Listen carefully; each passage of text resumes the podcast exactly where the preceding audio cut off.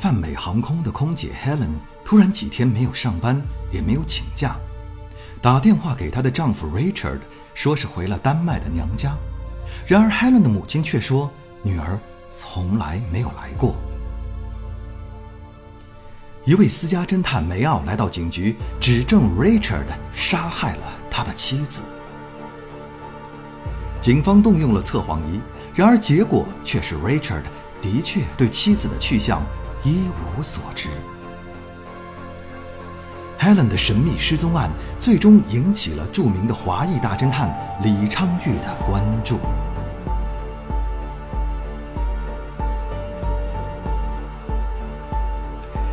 各位好，欢迎各位来到今天的非必要输出，我是汉涛。呃，今天的节目啊，我我不知道为什么就不知不觉的，好像要快做成一个消失的他的系列了，可能是最近看了比较多类似的案例哈。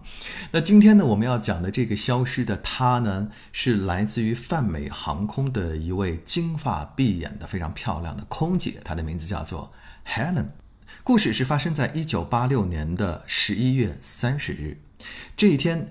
美国靠近纽约的康涅狄格州的新镇迎来了一场暴风雪。在这个过程当中，Helen 的丈夫 Richard 接到了一通电话，打电话的是来自于泛美航空的一位主管，他来询问 Helen 去哪儿了。他问 Richard 啊说：“这个 Helen 呢，好几天没有来上班了，也没有请假。哎，说这个，你知道你这个太太去哪儿了吗？”接到这个电话呢，Richard 呢是一脸懵逼。他说：“啊，我我一直以为他在上班啊，他他居然没去上班。”而那主管就说：“那哎，奇怪了，就这么多天，你说你们夫妻两个人也没联系，他也没告诉你他去哪儿了。”这时候 Richard 就说：“啊，他说嗨，他是一个空姐，我是一个飞行员，你也知道，就我们俩就不是他在天上，就是我在天上。这个就他们这种关系，那有个。”三五天的七八天不联系很正常。一听到这个话呢，这个主管觉得哦，好像也对哈，他觉得自己家其实也是这么一个情况啊，的确情况比较特殊。主管就问 Richard 说：“那你觉得你这个妻子最有可能去哪儿呢？”那 Richard 就说：“哦，我好像听他说啊，最近他的母亲身体不太好，他有没有可能回到丹麦去照顾他的母亲了？”说到这儿的话呢，那个主管呢觉得，哎呀，好像也有些道理啊，那就把电话给挂了。随后呢，这个主管呢又询问了 Helen 身边的一些朋友同事，得到的答案呢各不相同。有的人说啊，这个 Helen 呢可能是跟一个朋友度假去了；那还有的说呢，Helen 呢好像应该是他去他姐姐家了。总之呢，这个 Helen 呢去了哪里谁都不知道，而且呢，就所有人跟 Helen 最近都没有联系。这个时候呢，这个主管呢就有点紧张了。他打电话呢去到了丹麦询问 Helen 的母亲，得到的答案是，Helen 从来没有去过丹麦。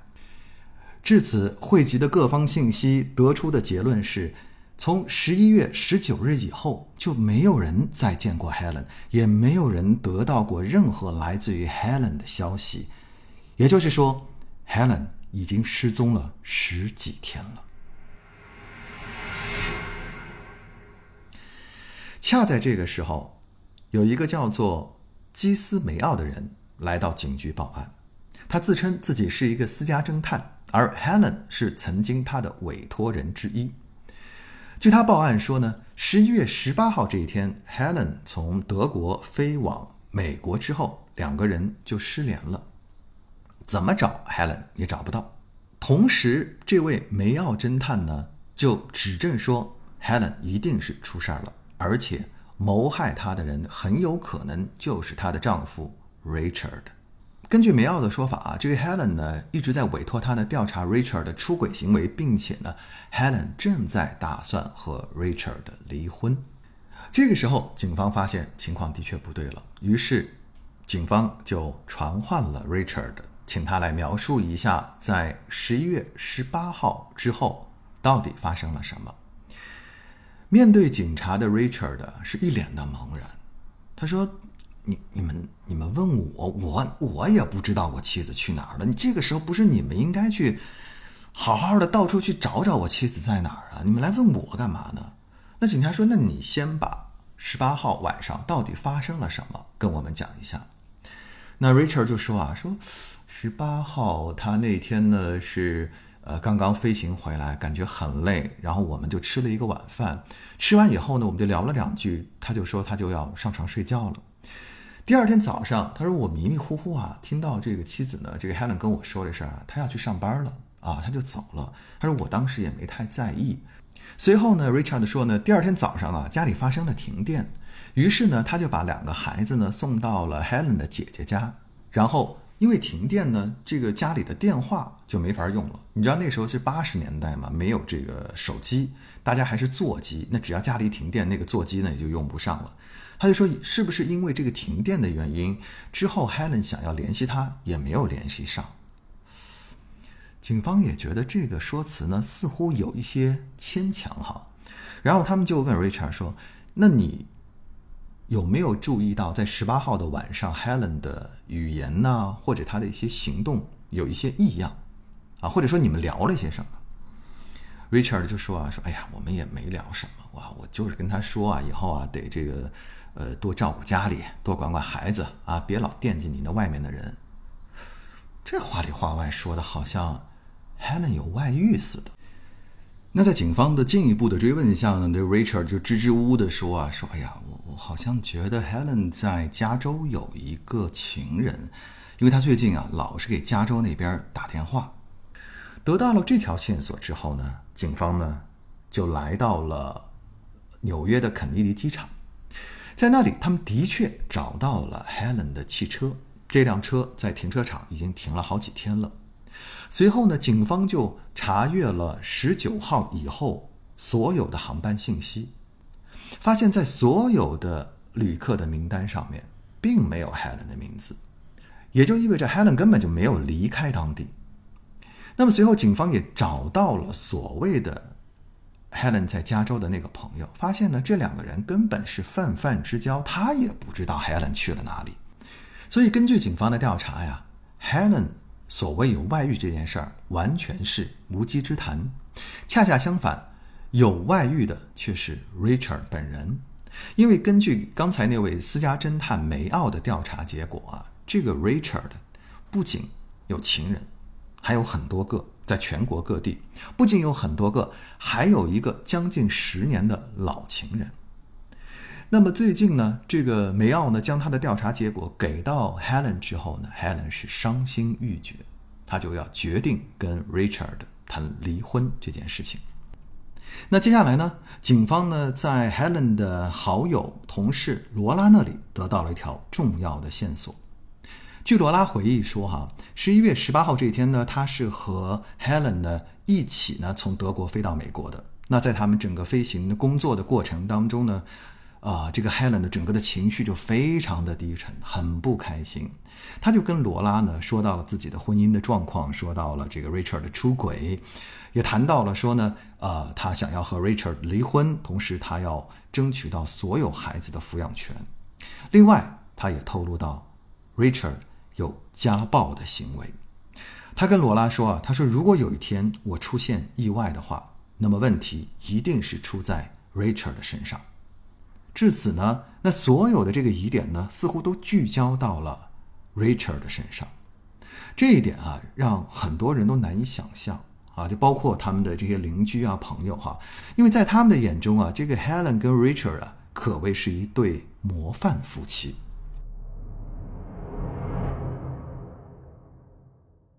现在，让我们把时间倒回到两个人的相识的时候，我们来看看他们是如何相遇的。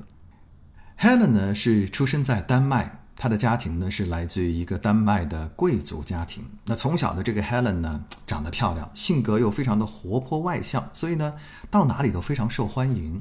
那么在大学期间呢，她来到英国留学，在这里呢，正好碰上了泛美航空呢，在这个招聘空姐。要知道，八十年代啊，这个空姐可是一个非常热门的新兴的职业。这个职业呢，你要去参选呢，基本上跟选美差不多啊。不仅要外形条件好，要漂亮，要受的这个文化程度要高，教育要好，同时呢，还要会多国的语言啊。所以呢，这个 Helen 呢，凭借她出众的条件呢，哎，很快的入选了泛美航空的空姐。那来到了迈阿密进行培训。在这里他认识了 Richard。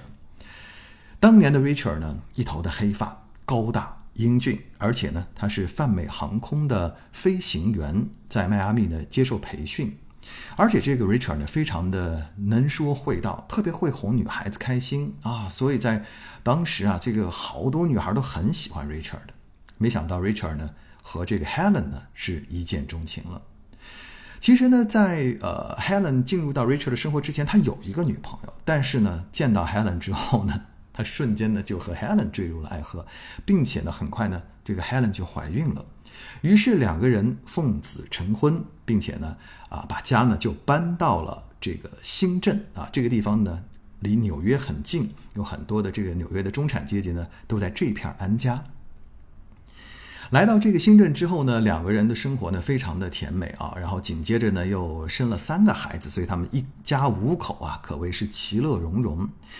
当时啊，你想他们一个是飞行员，一个是空姐，收入都非常的可观。八十年代，他们俩的年薪达到了十二万美元。我们哪怕用现在的汇率来算好了，那也八十多万人民币。八十年代呀，两个人夫妻两口加起来八十多万人民币一年，那日子过得相当的潇洒，妥妥的中产阶级哈。然后呢，这两个人呢也非常热心于这个社区的活动啊，这个只要一空闲就带着孩子参加各种社区的活动，跟邻里的关系也非常的好。这个 Richard 呢还是当地的啊防身术的义务的教练啊，所以在这个整个社区，在他们新镇上，这两个人呢小有名气，也很有地位，在大家的眼中，这就是一对金童玉女的这样的像偶像剧里一样的这样的一对夫妻。所以你要说，警方怀疑 Richard 把 Helen 给杀了，这对所有人来说简直是天方夜谭。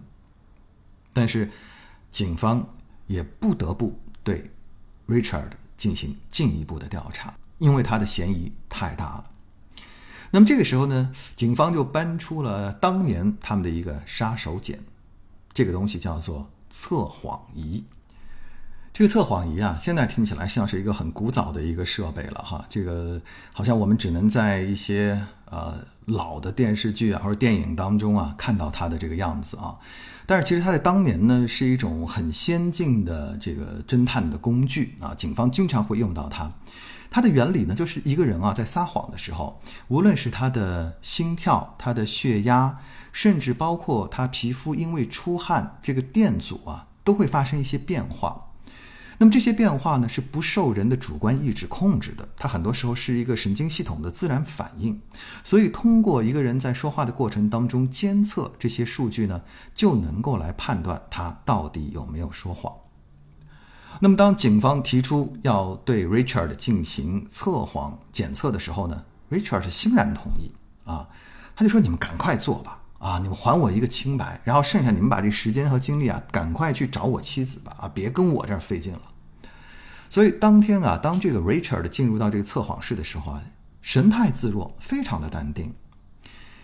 那坐下来之后呢，这个检测人员呢，啊，刚开始呢，先跟他说一点有的没的，问他一些别的问题啊，比如说，哎，这个呃，吃了吗？啊，今今儿星期几啊？全是这种啊，一些非常哎侧面的、不太重要的问题。随后呢，这个测谎人员呢，立刻单刀直入，就问说：“你有没有杀害你的妻子？”Richard 果断的回答：“没有。”那么紧接着，测谎人又问说：“你有没有唆使别人杀死你的妻子？”“没有。”“那你知道你妻子去哪儿了呢？”“不知道。”时间一分一秒的过去，所有人都非常紧张的等着这最后的结果的出来。当测谎人员拿着那一堆这个呃检测结果出来的时候啊，这个警察马上就上去问说：“怎么样？他有没有在说谎？”这个测谎人员看着那张图表啊，说：“无论是主要问题还是次要问题，从图表上来看，Richard 没有说谎。”那警察就说：“那你的意思就是他说的都是实话喽？”检测人员说：“嗯，我只能是说，通过检测的这个结果来看，他说的是实话。”至此呢，这个案件呢就进入了一个死胡同了，就是警方也没有办法再调查下去，所有的线索都断了。那么警方只能把 Helen 的这个案件呢纳入到失踪人口调查当中去。这个过程当中，有一个人一直不依不饶，这个人就是那位私人侦探梅奥。他有不同的看法，他始终坚信问题就出在 Richard 的身上，因为根据他的调查啊，这个 Richard 啊来头不小，他曾经是一名空军的飞行员，而且参加过美国的 CIA 的秘密行动，去过老挝，去过越南，执行过秘密的任务。那么他是在退伍之后来担任了泛美航空的飞行员。同时呢，在这个这两年啊，他除了担任这个飞行员之外啊，在他们的社区啊，他还担任辅警，还自费参加了很多警察的培训课程。说实话，他跟这个当地这些警察其实很熟啊。然后呢，所以他对警察的这个办案的思路方法了如指掌，甚至都有一套反侦查的能力。那么这个梅奥呢，就觉得说。因为他具有这样的能力，所以他完全具有足够的心理准备来对抗这个测谎仪的测试。所以梅奥啊根本不相信测谎仪的结果，他就认为 Richard 在撒谎。所以这个梅奥呢继续不依不饶的坚持调查。接下来，他的确又发现了重大的线索。这条线索呢是来自于 Richard 家的小保姆。根据这个小保姆回忆说，哈。十一月十八号那天晚上呢，他刚开始呢，这个 Richard 给他们放了一个假啊，那他就先出去了。那他约会回来之后呢，大概在晚上凌晨两点左右的时候呢，他听到的楼上有咣当的一声，有一个重物落地的声音。随后呢，也就没动静了，那他就没注意继续睡觉。结果第二天早上五点半他就被叫醒了。叫醒之后，这个 Richard 就跟他说啊，说这个，哎呀，家里停电了，说你啊，赶快带着俩孩子啊，啊，去那个 Helen 的这个姐姐家。当时呢，风雪非常的大，但是呢，这个 Richard 就非常坚持，说你们赶紧走。那小保姆就问说，那那 Helen 去哪儿了呢？Richard 就说啊，他已经去了，他他先到那个他姐姐家去了。在离开家之前呢，小保姆瞥了一眼他们的卧室，然后就发现说呢，在这个地毯上啊，有一大块的污渍。那来到 Helen 姐姐家之后呢，这个发现 Helen 并不在那里。那小保姆呢就问了一嘴，说：“那个 Helen 呢？”哎，这个时候呢，Richard 说：“哦，他可能加班去了啊。”就这么搪塞过去了。原来呢，这个 Richard 是答应的当天下午四点钟来接他们，结果呢，他到了晚上的九点多啊才来接他们。等小保姆跟孩子们回到家之后呢，小保姆发现走廊和卧室的地毯都不见了。同时，家里的家具也都发生了一些移动，啊，这个时候小保姆呢就有一种不祥的预感。这小保姆其实当时年龄还不到二十岁，很年轻，但是可能就有一种，他可能平时觉得这个 Richard 也也不太正常，你知道，就心里觉得这个人有点恐怖，所以他就觉得啊，要要不我先躲一躲，他马上就辞职回了老家了。那要不是这个梅奥的坚持调查呢，哎，这个还很难发现这个还有小保姆这样一条线索。那找到了这个线索之后呢，梅奥呢就找到了当时的一个拾荒者啊，去到了一个堆积如山的垃圾场呢，试图要找出那个失踪的地毯。正是因为梅奥。不懈的坚持调查，整个的寻找 Helen 的行动呢，也是阵仗越来越大，媒体也开始关注，有更多的报道，那这个案件呢就开始进一步的发酵，直到有一天，警方请出了一位最重要的人物，那就是著名的华裔大神探李昌钰。李昌钰是谁呢？我们这里好好给大家介绍一下啊，李昌钰。一九三八年出生于江苏的如皋，他是一个美籍华人，是形式甄别的专家，纽约大学生物化学及分子化学博士，生化博士。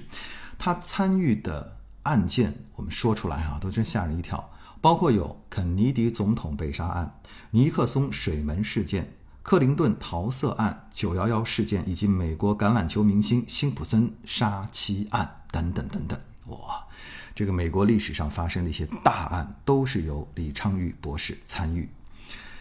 因为李昌钰博士的参与，整个案件的调查进入到了一个新的阶段。那首先呢，李博士呢就仔细的检查了梅奥啊从那个垃圾堆里翻出来的一些地毯碎片，他就发现说呢，这个地毯上呢没有血迹的存在。但是根据现有所有的信息，李博士得出来的结论是。他认为 Richard 有重大嫌疑，整个案件应该奔着杀人抛尸案的方向去侦查。而与此同时呢，李博士认为案发现场就在 Richard 的家里。那么接下来机会来了，警方得知呢，Richard 呢在圣诞节期间呢将带着孩子啊去佛罗里达度假。哎，你看他还活挺潇洒，哎，该干嘛干嘛哈，该度假度假啊，啥事儿没有。那么在他离家的这个过程当中呢，呃，李博士呢就申请了搜查令，带着警察来到了 Richard 家，进行了一番非常细致的搜查工作。来到这个家之后，首先他们就发现呢，说这个卧室和走廊的地毯都不见了。你要是一般的美国家庭啊，就这这些地方呢，都是必须要铺地毯的。哎，他们家就没有。那这个就跟这个小保姆的证词呢给对上了。另外一方面，他们来到了这个家里的这个书房啊，发现嚯，这哪是书房啊，这简直是一个弹药库。这个里面的这个手枪啊，这个火箭筒啊，手榴弹呢，是要啥有啥，啊。另外呢，他们也发现呢，这个房间里头呢，很多家具呢都挪过位置，因为他们有这个以前的一些照片嘛，对比之后发现，哎，为什么这家具都挪过了呢？所以很重要一点是要想办法把这些家具都要归位。那就需要有熟悉这个家里的环境的人来帮忙。于是呢，他们找到了一个人，这个人呢是 Helen 的好朋友，叫 Lisa。Lisa 当时呢跟 Helen 两个人是一起来布置这个家的，所以他对这个里头啊非常的熟悉，还没事老来串门儿。那么根据这个 Lisa 的记忆啊，这个所有的警方的工作人员经过四个小时的努力呢，终于把所有的这些家具呢都摆放到他原来的位置上了。这个时候，警方就发现了这个卧室的这个床啊，它是有两层床垫的。那上面这一层呢，是一个特大的一个床垫，是一整片的。那么底下呢，还垫了两片单人床的小床垫。就在这个小床垫的一侧，他们发现了七个小血点非常小，你用放大镜才能看到，你肉眼根本就看不见。那么，把这个七个血点的血样进行检测分析之后，发现这是一个 O 型血，跟 Helen 的血型完全吻合。那么，根据这个七个血点的分布的状况呢，李博士判断，这个血当时是处于一种喷溅型。那么，另外，警方对这个血迹周围的这个床边呢，进行了联苯胺的处理，发现这里。都有血迹存在，但是都被清洗过了。根据李博士的推测呢，当时现场呢发生过两次的击打，一次是将人击打后跪地，第二次是倒地。这个又跟小保姆所说的那个扑通一声，哎，给吻合上了。那么与此同时，警方呢还在这个 Richard 家里的壁炉灰里面找到了一些衣物的碎片，一些纤维。那同时呢，Lisa 呢又注意到另外一个细节，就是她知道这个 Richard 啊是从来不会自己洗衣服的，但是这个房间里头所有的床单、毛巾都被清洗过。同时，警方还发现 Richard 在两个月前呢曾经买了一个冰柜，这个冰柜之前一直放在车库，现在这个冰柜也不翼而飞了。从目前。搜集到的所有的证据来看，完全符合李博士的推断，那就是说，Richard 家就是一个案发现场，而就在十一月十八号的晚上，Richard 在这里杀害了 Helen。那么问题来了，根据美国的法律，你要起诉一个人谋杀，你必须得找到被害人的尸体。如果你没有尸体，你所有的证据都是一些间接的证据，你都只能构成一种推测，而不能作为这个他犯罪的实证。没有用，你起诉了，最后他也能逃之夭夭。那么接下来的问题就是 Helen 的尸体究竟在哪里？根据李博士的经验，一般呢要抛尸只会是两个方向：第一是水底，第二是埋起来啊，把它给埋在土里。那么接下来，警方又开始了进一步的排查，以推测 Richard 可能把尸体藏匿在哪里。这个时候，又出现了一个重要的线索提供人，这个人呢是一个铲雪司机。据他回忆啊，呃，在十一月二十号这一天，他当时呢正在这个路上铲雪啊，满头大汗，然后他就注意到呢，这个 Richard 啊开了一辆小卡车，然后后面呢拖了一个很奇怪的东西啊，他仔细一看呢，说，哎，这是一个碎木机。当时他就觉得很奇怪，因为那个时候啊已经临近感恩节啊、圣诞节了哈，这个没有人会用碎木机。啊，但是呢，他就注意到这个 Richard 呢，就开着这个小卡车啊，带着这个碎木机呢，哎，匆匆忙忙的就往西边开了。那西边是哪里呢？西边有一个湖，叫做左阿湖。试想，一个人在大雪纷飞的日子里，开着一辆车，拖着一个碎木机，匆匆忙忙的往湖边去，他要干什么呢？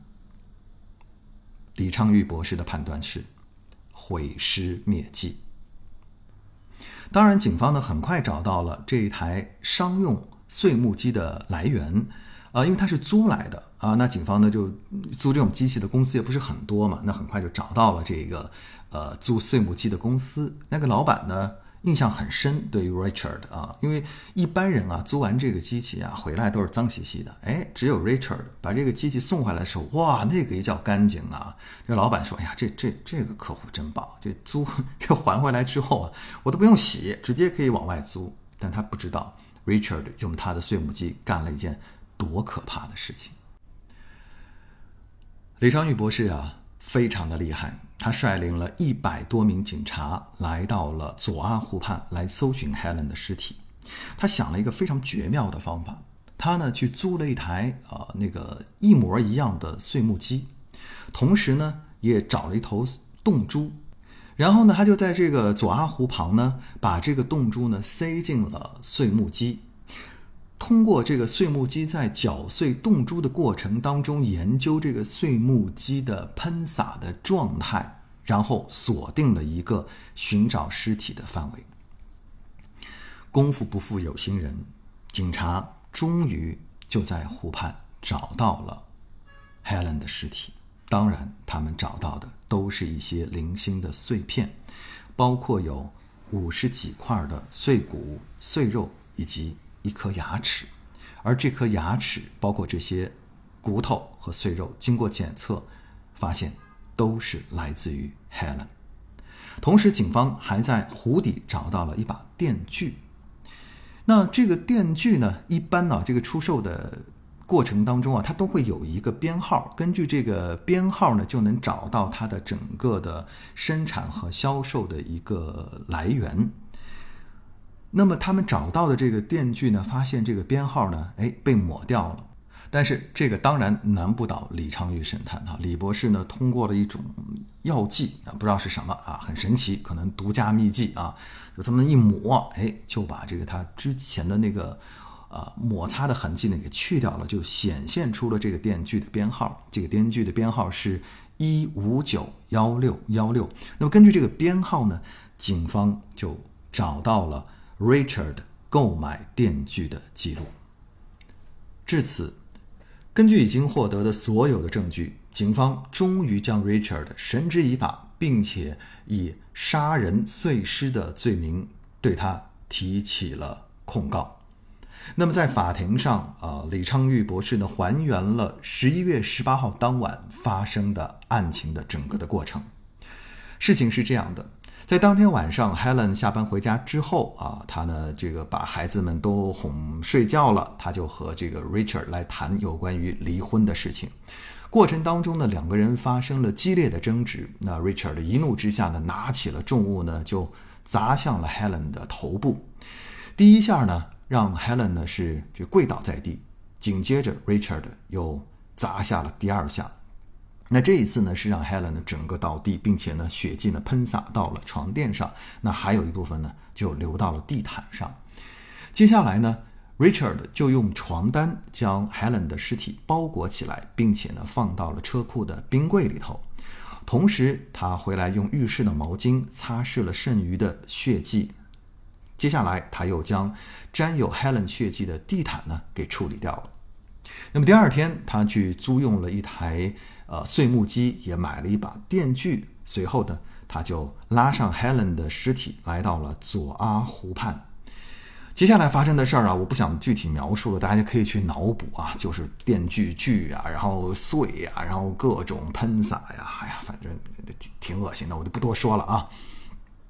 整个证据非常的确凿，最终 Richard 因为杀人被判处了五十年的有期徒刑。那么根据 Richard 的这个当时的年纪呢，他这辈子也就老死在监狱里了。我觉得这对他来说啊，也是罪有应得啊。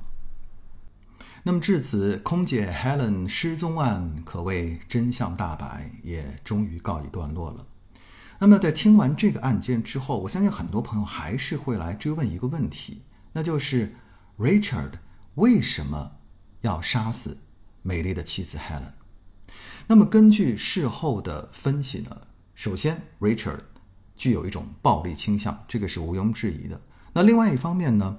嗯，也许啊，对于 Richard 来说，他所希望的一个理想的妻子是一个温顺的、听话的一个妻子，而恰恰呢，Helen 呢是一个独立意识非常强的、个人能力非常强的这么一个女性。很多时候，她并不喜欢被 Richard 所左右。那么，Richard 可能出于一种渴望被崇拜的心理，他要在外面不断的去。找小三儿啊，获得一种心理的满足感。当东窗事发以后呢，Helen 又非常果断地提出了离婚。那这一点呢，就真正的激怒了 Richard，以至于他痛下杀手。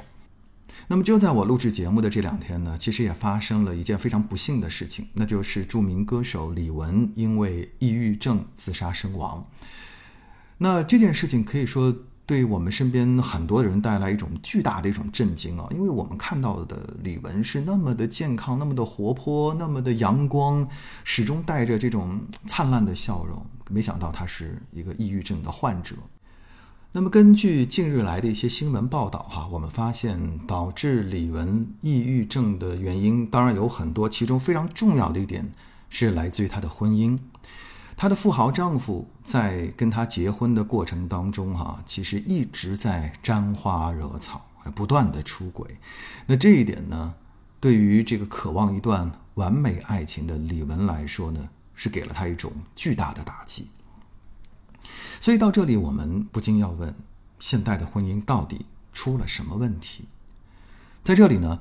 呃，我想提我自己的一个想法哈，我觉得我们需要来反思的是现代的这种社会，我们到底应该如何来看待婚姻这件事情？如果我们追溯以往，婚姻的最初的这样一种模式的建立，它是有助于人们的生存的，尤其是在一个原始社会和。农业社会的过程当中，男人和女人的结合可以取长补短，男人干粗活累活，女人干细活，可以让这个彼此呢获得更多的生存的可能性。同时呢，呃，加上生儿育女啊，生出更多的劳动力，也可以获得更多的生活的必需品。啊，这是一种农业社会的一种两性关系的产品。那么来到了现代社会，我们会发现社会分工越来越细。很多之前家庭需要完成的工作，现在社会都可以来分担了。比如说，男人不会做饭啊，叫外卖就解决了；女人不会修水管啊，换电灯泡，打电话给物业或者找一个家政服务，马上上门就解决了。与此同时呢，物质有极大的丰富，女性不再需要依靠婚姻来获得生存，女性在职场的地位也不断的提升，收入也大幅的增加，甚至很多超过了男性。那么，这对于那些抱有传统思维的男性，就会产生一种心理上的失衡。那么，婚姻在剥离了生存、协作这些因素之后，它只剩下了什么呢？只剩下了情感和道德。所以婚姻在现代社会来说，它变得非常非常的脆弱。它就像你买了一只名牌的包包，首先你要花大价钱把它买下来，随后呢，你还要不断的去呵护它、打理它。如果你买回来只是丢在那里听之任之，那么它很快的就会老化、腐化。到那个时候，你搁在家里看着糟心，背出去又丢人现眼，把它扔了，你又觉得可惜。所以啊，婚姻对当今社会来说，对于一个现代社会来说，它不再是一种生活的必需品，它是一种奢侈品。如果你还抱有一种啊传统的观念，你觉得说，哎呀，差不多到年纪了啊，周边人该结婚都结婚了，那我也结婚吧。如果是这样的一种出发点，呃，我不敢说你的婚姻一定会失败，至少你的婚姻的风险会变得很高。所以，对于这样一件代价极高的奢侈品，嗯，我的想法是，慎重为之吧。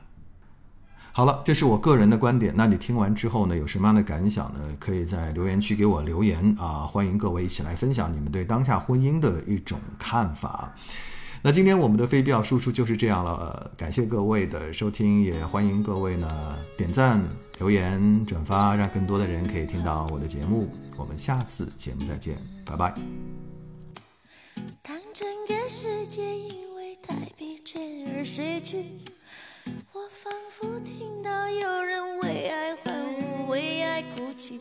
早已经听你说过千万次要放弃，从此不再为他而美丽。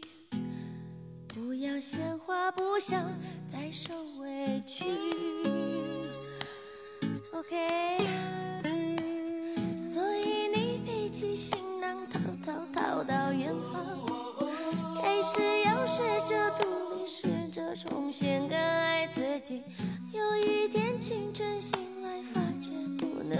心，于是又乖乖回到他怀里。这次你下决心牺牲